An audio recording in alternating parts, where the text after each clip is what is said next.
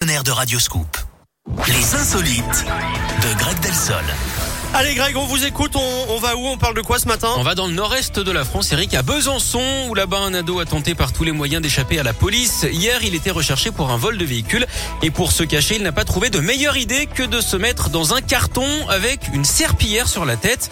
Et oui, à 17 balais, on s'y prend souvent comme un manche. Pas de chance pour lui, hein, les agents ne se sont pas laissés avoir, sauf que le suspect n'avait vraiment pas envie de se faire attraper. Il s'est ensuite enfui par une fenêtre avant d'atterrir sur les toits. Il a fallu l'intervention des pompiers avec leur grande échelle hein, pour venir le déloger. Il a évidemment été en placé en garde à vue, alors il aurait pu se blesser sérieusement. hein. Il voulait peut-être imiter le super-héros qui souffre le plus. Vous savez de qui je parle, Eric Le super-héros qui souffre le plus, non Superman. Merci beaucoup. De rien. Je suis épuisé. Ah, Je sens que vous m'admirez au fond de vous. vous aussi, vous avez l'air épuisé en Oui, plus. c'est vrai. On vous retrouve dans une heure quand même. Avec plaisir. À tout à l'heure, À tout à Greg, l'heure. 10h05.